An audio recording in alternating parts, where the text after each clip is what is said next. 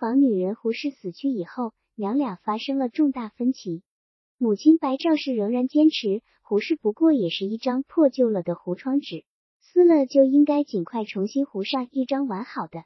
他现在表现出的固执，比秉德老汉还要厉害几成。他说他进白家门的那阵儿，若阿公还在山里收购中药材，待看秉德让老二秉仪在家务农。那年秉仪被人杀害，老阿公从山里赶回，路上遭了土匪，回到家连气带急吐血死去了。秉德把那两间门面的中药收购店铺租赁给一位吴姓的山里人，就回到白鹿村撑持家事来了。他和他生下七女三男，只养活了两个女子和家轩一个娃子，另外七个有六个都是月里的下无治的四六风症，埋到牛圈里化成血水和牛粪牛尿一起抛撤到田地里去了。唯有家轩的哥哥衰老长到六岁。已经可以抱住顶杆而摇打沙果树上的果鱼了，搞不清的下身魔病，肚子日渐胀大，胳膊腿越来越细，直到浑身通黄透亮，终无没能存活下来。嘉轩至今没有女人，更说不上子嗣，说不定某一天他自己突然死掉，到因地儿怎么向先走的秉德老汉交代？嘉轩诚心诚意说，所有母亲说到的关系厉害，他都想到了，而且和母亲一样焦急。但这回无论如何不能贸贸然急匆匆办事了，这样下去一辈子啥事也办不成，只忙看娶妻和埋人两件红白事了。得请个阴阳先生看看究竟哪儿出了毛病。白赵氏同意了。夜里落了一场大雪，庄稼人被厚厚的积雪封堵在家里，除了清扫庭院和门口的积雪，再没有什么事情好做。陆三早早起来了。已经扫除了马号院子里的积雪，晒土场也清扫了，磨坊门口的雪也扫得一干二净。说不定有人要来磨面的。只等嘉轩起来开了街门，他最后再进去扫除屋院里的雪。嘉轩已经起来了，把前院后庭的积雪扫拢成几个雪堆，开了街门，给陆三招呼一声，让他用小推车把雪推出去，自己要出门来不及清除了。他没有给母亲之外的任何人透露此行是去请阴阳先生，免得又惹起口舌。村巷里的道路被一家一户自觉扫掉积雪接通了，村外牛车路上的雪和路两旁的麦田里的雪连成一片，难以分辨。他拄着一根棍子，脚下叉叉叉响着，走向银白的田野。雪地里闪耀着绿色、蓝色和红色的光带，眼前常常出现五彩缤纷的迷宫一样的琼楼仙阁。翻上一道土梁，他已经冒汗，解开裤带解手，热尿在厚厚的雪地上刺开一个霍霍雅雅的洞。这当儿，他漫无目的地瞧看原上的雪景，辨别着被大雪覆盖着的属屋自己的麦田的垄旗，无意间看到一道漫坡地里有一坨湿土，整个原野里都是白的耀眼的雪被，那儿怎么坐不住雪？是谁在那儿撤过尿吧？筛子大的一坨湿上周围。未曾发现人的足迹或是野兽的蹄痕，他怀看好奇心走过去，裸露的褐黄的土地湿漉漉的，似乎有缕缕丝丝的热气蒸腾着。更奇怪的是，地皮上匍匐着一株刺激的绿叶，中药谱里称为小蓟，可以止血败毒、清火利尿。怪事，万木枯谢，百草冻死，遍山遍野也看不见一丝绿色的三九寒冬季节里，怎么会长出一株绿油油的小蓟来？他蹲下来，用手挖刨湿土，猛然间出现了奇迹，土层露出来一个粉白色的蘑菇似的叶片。他一加小心的挖刨，看泥土，又露出来同样颜色的叶片。再往深层挖，露出来一根嫩乎乎的、同样粉白的杆儿，直到完全刨出来，那杆儿上缀看五片大小不一的叶片。他想连根拔起来，却又转念一想。说不定这是石魔宝物珍草，隆起来死了怎么办？失了药性就成废物了。他又小心翼翼的把湿土回填进去，把周围的积雪踢刮过来伪装现场，又蹲下来正着屁股挤出一泡屎来，任何人都不会怀疑这儿的凌乱了。他用雪擦洗了手上的泥土，又回到原来的牛车路上。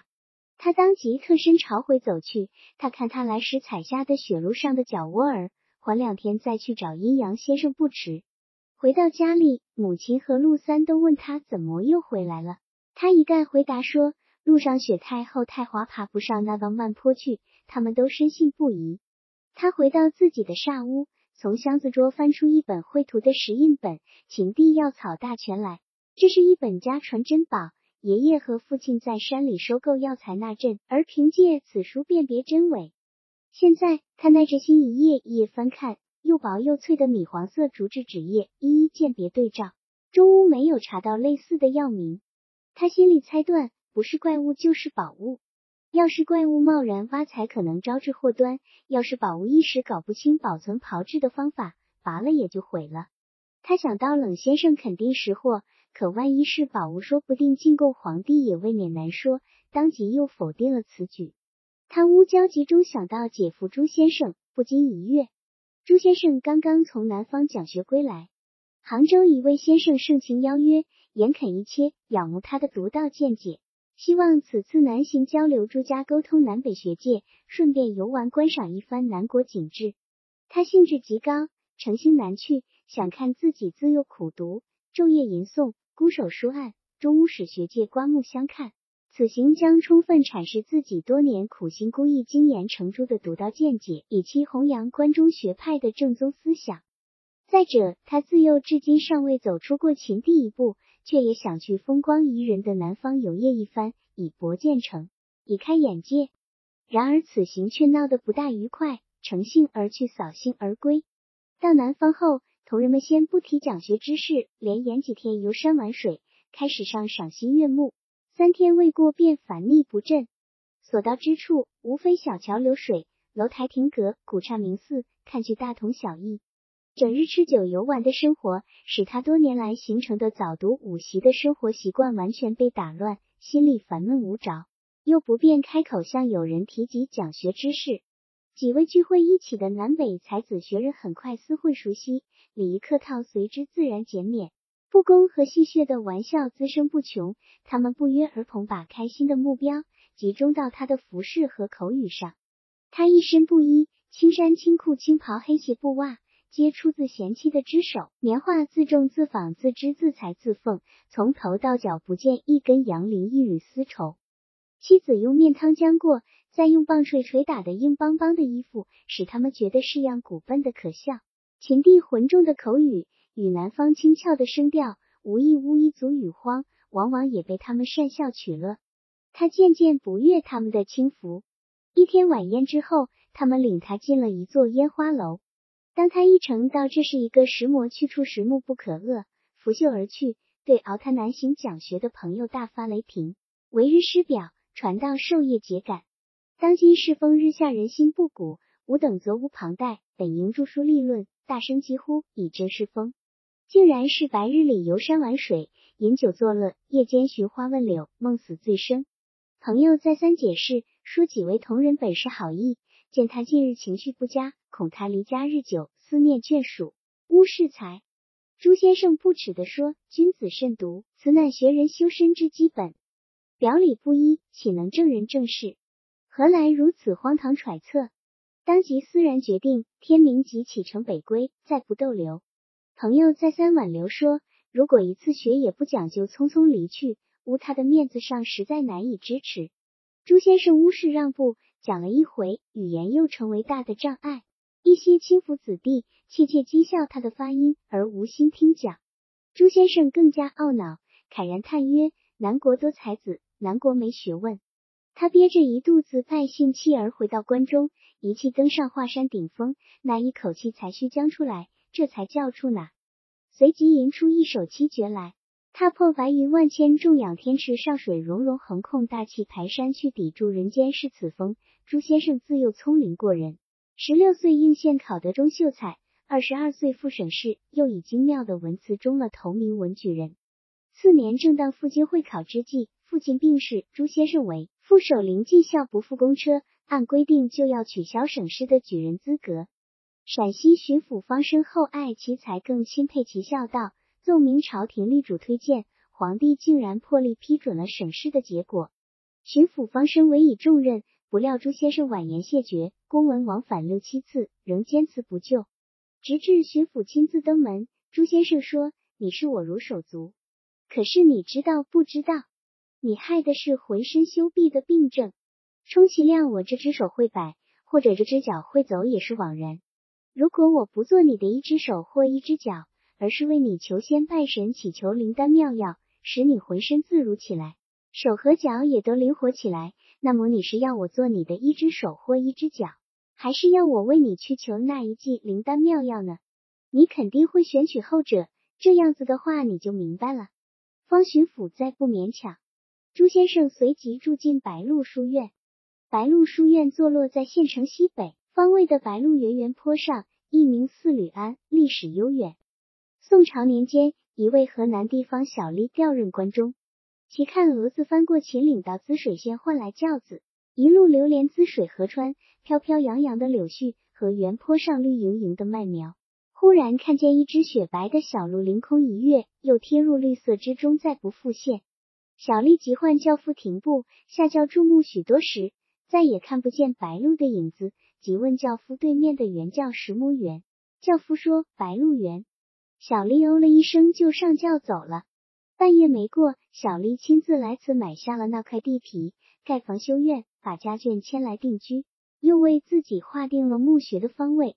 小丽的独生儿子仍为小丽，小丽的四个孙子却齐摆摆成了四位进士，其中一位官至左丞相，与司马光、文彦博齐名。四季氏全都有各自的著述。四兄弟全部谢世后，皇帝钦定修辞以纪念其功德，修下了高矮粗细格式完全一样的四座砖塔，不分官职，只循长幼而分列祠院大门两边，御笔亲题“四吕安”匾额屋门首。吕氏的一位后代在祠内讲学，挂起了白鹿书院的牌子。这个带着神话色彩的真实故事。千百年来，被白鹿原上一代一代人津津有味的传颂着、咀嚼着。朱先生出来时，月字桌长满了荒草，蝙蝠在大梁上像蒜便一样结串而垂掉下来。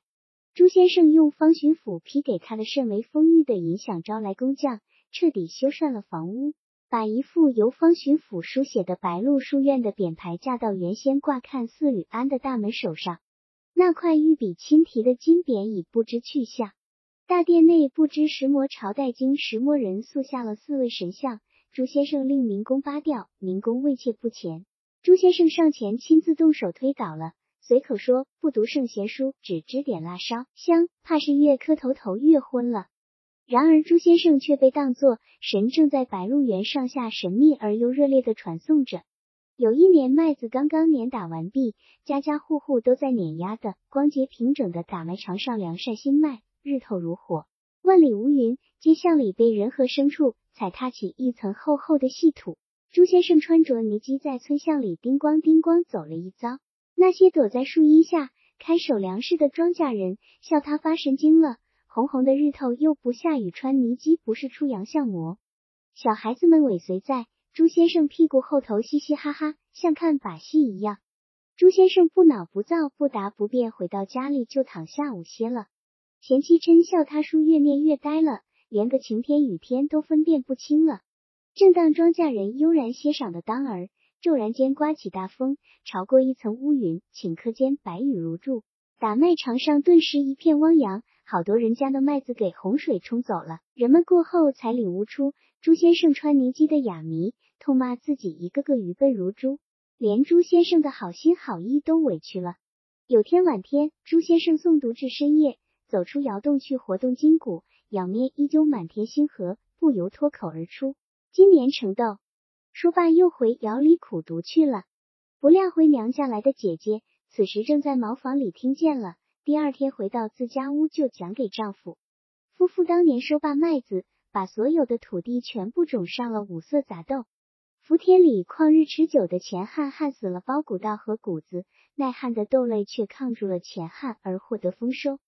秋收后，姐夫用毛驴驮来了各种豆子做酬谢，而且抱怨弟弟既然有这种本领，就应该把每年夏秋雨季成石磨庄稼败那样田禾的天象告诉给自家的主要亲戚，让大家都发财。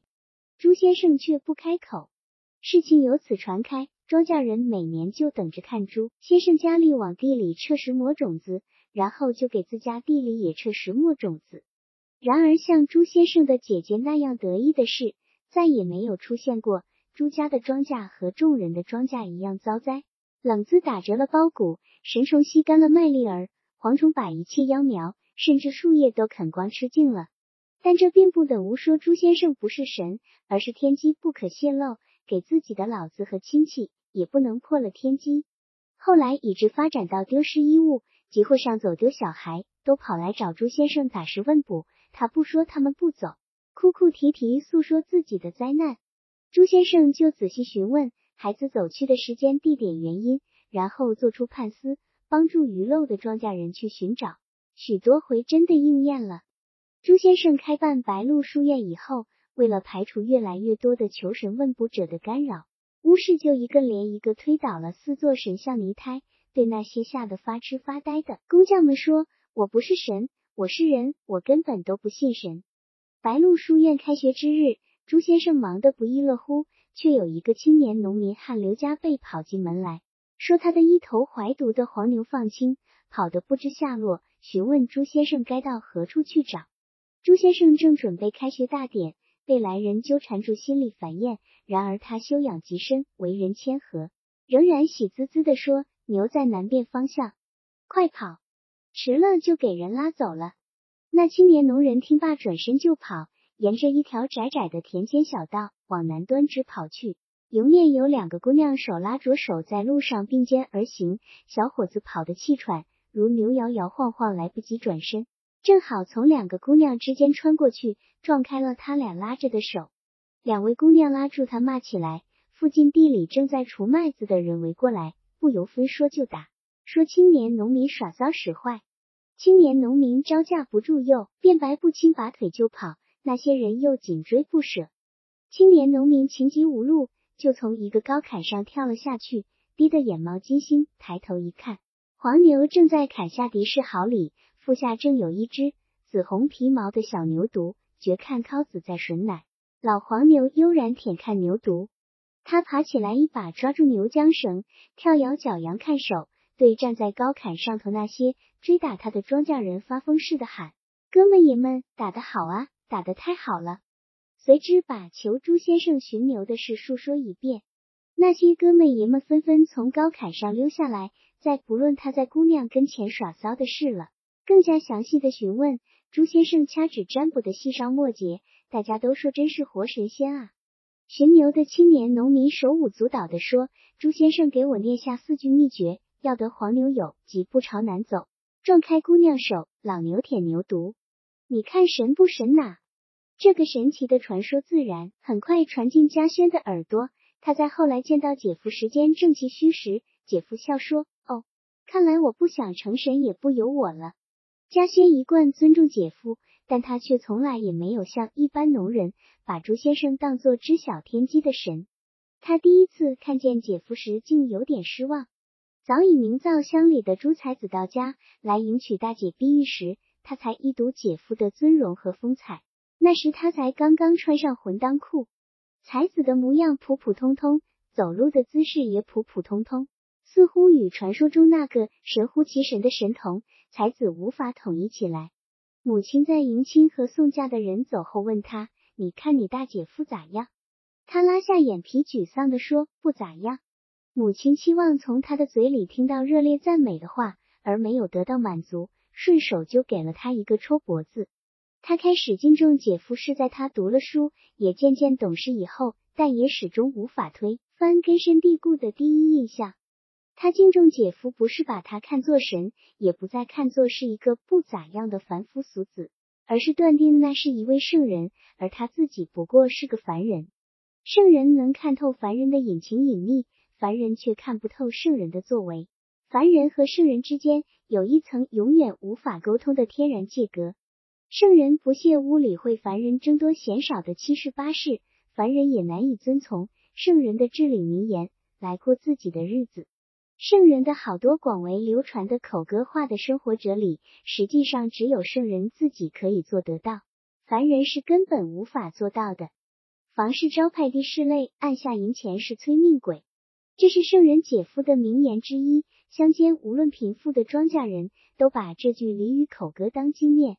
当某一个财东被土匪抢劫财宝，又砍掉了脑袋的消息传开，所有听到这消息的男人和女人就会慨叹着吟诵出圣人的这句话来。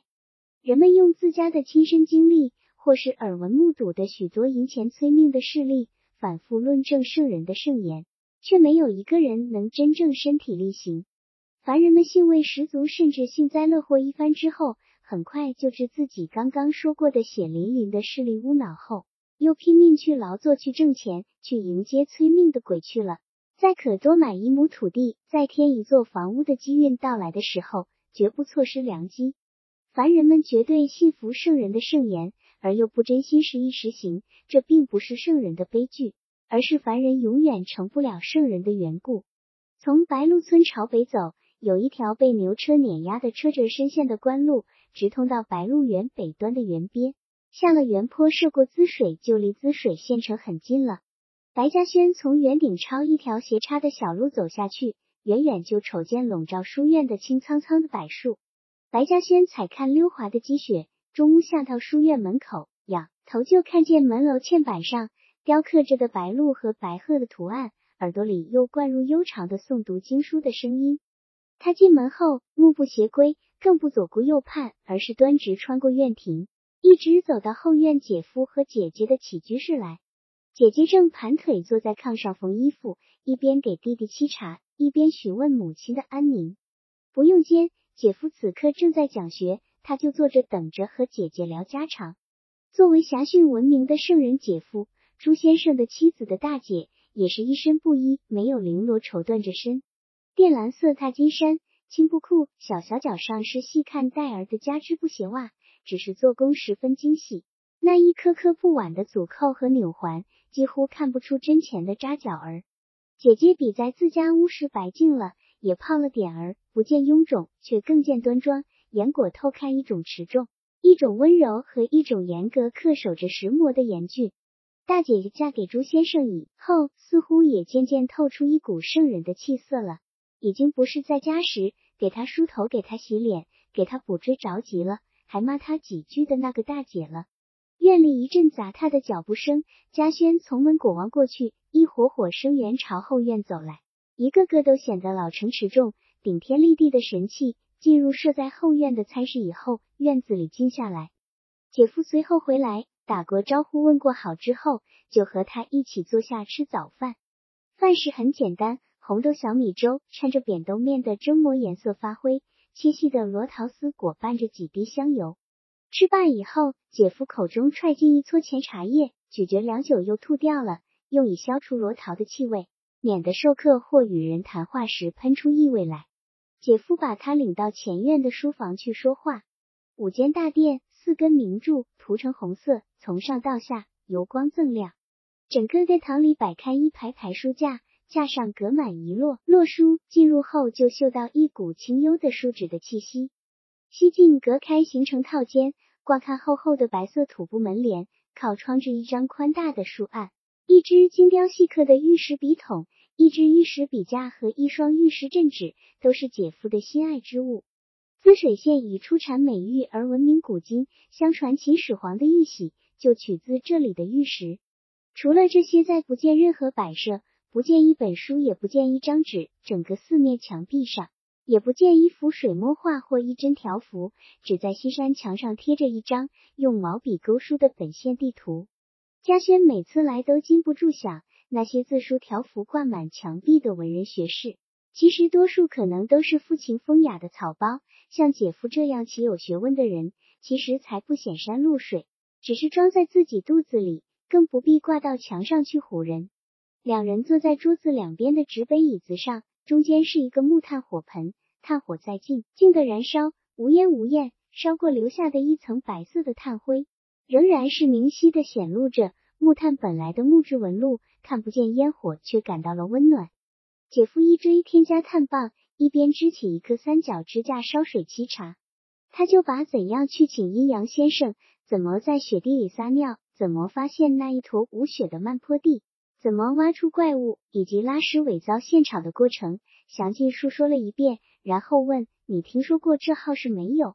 姐夫朱先生静静的听完，眼果露出惊异的神光，不回答他的话，取来一张纸摊开在桌上，又把一支毛笔交给嘉轩，说：“你数一数你见到的那个白色怪物的形状。”嘉轩捉着笔在墨盒里高顺了笔尖，有点笨拙，却是十分认真的梳起来，梳了五片叶子，又输了杆儿，把叶子连接起来，最终还是不无遗憾的憨笑，看把笔交时姐夫，我不会输。输儿。朱先生拎起纸来看看，像是揣摩一幅八卦图。忽然嘴一抿，侠密地说：“小弟，你再看看你输的是石磨。”嘉轩接过纸来，重新审视一番，仍然憨憨地说：“基本上就是我挖出来的那个怪物的样子。”姐夫笑了，接过纸来对嘉轩说：“你画的是一只鹿啊？”嘉轩听了就惊诧的说不出话来，越看自己刚才画下的笨拙的图画，越像一只白鹿。很古很古的时候，传说似乎都不注重年代的准确性。这原上出现过一只白色的鹿，白毛白腿白蹄，那鹿角更是莹亮剔透的白。白鹿跳跳蹦蹦，像跑着又像飘着，从东园向西园跑去，疏忽之间就消失了。庄稼汉们猛然发现，白鹭飘过以后，麦苗忽地蹿高了，黄不拉几的弱苗子变成黑油油的绿苗子。整个原上和河川里全是一色绿的麦苗。白鹭跑过以后，有人在田坎间发现了将死的狼、奄奄一息的狐狸、阴沟湿地里死成一堆的癞蛤蟆，一切毒虫害兽全都悄然毙命了。更使人惊奇不已的是，有人突然发现，瘫痪在炕的老娘正潇洒的捉看赶账在岸上擀面片；半是瞎眼的老汉睁着光亮亮的眼睛端看筛子捡取麦子里混杂的沙粒。秃子老二的拉力头上长出了黑乌乌的头发，歪嘴斜眼的丑女儿变得鲜若桃花。这就是白鹿原。嘉轩刚刚能听懂大人们不太复杂的说话内容时，就听奶奶、母亲、父亲和村里的许多人无数次的重复讲过自鹿神奇的传说。每个人讲的都有细小的差异，然而白鹿的出现却是不容置疑的。